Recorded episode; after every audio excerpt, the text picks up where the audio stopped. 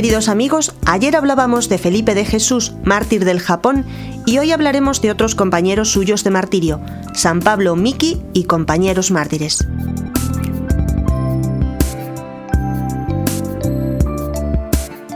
Fueron en total 26 los martirizados el mismo día, 5 de febrero del año 1597. Primero fueron torturados para escarmentar y atemorizar a todos los que quisieran hacerse cristianos, al llegar a Nagasaki les permitieron confesarse con los sacerdotes y luego los crucificaron, atándolos a las cruces con cuerdas y cadenas en piernas y brazos y sujetándolos al madero con una argolla de hierro al cuello. Por último, los verdugos pusieron fin a sus vidas asestando a cada uno de los crucificados dos lanzazos.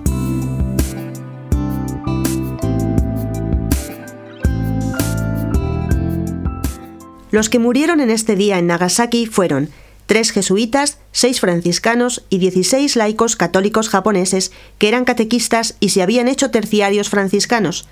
Los mártires jesuitas fueron San Pablo Miki, un japonés de familia de la alta clase social, hijo de un capitán del ejército y muy buen predicador, San Juan Goto y Santiago Kisai, dos hermanos coadjutores jesuitas.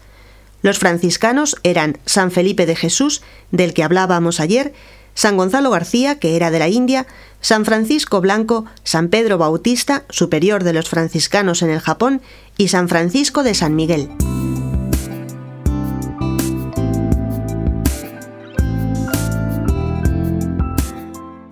Entre los laicos estaban un soldado, San Cayo Francisco, un médico, San Francisco de Miaco, un coreano, San León Karasuma, y tres muchachos de 13 años que ayudaban a misa a los sacerdotes, los niños, San Luis Ibarki, San Antonio Deiman y Santo Tomás Kasaki, cuyo padre fue también martirizado.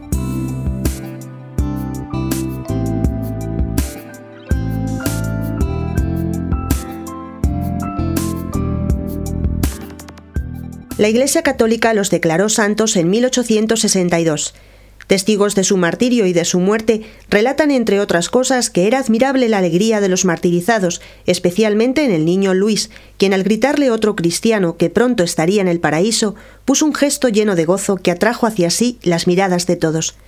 El niño Antonio, que estaba al lado de Luis, con los ojos fijos en el cielo, después de haber invocado los nombres de Jesús, José y María, se puso a cantar los salmos que había aprendido en la clase de catecismo.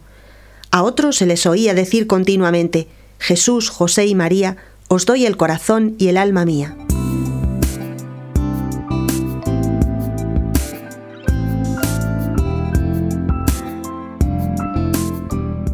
Al padre Pablo Miki le parecía que aquella cruz era el púlpito para predicar más honroso que le habían conseguido.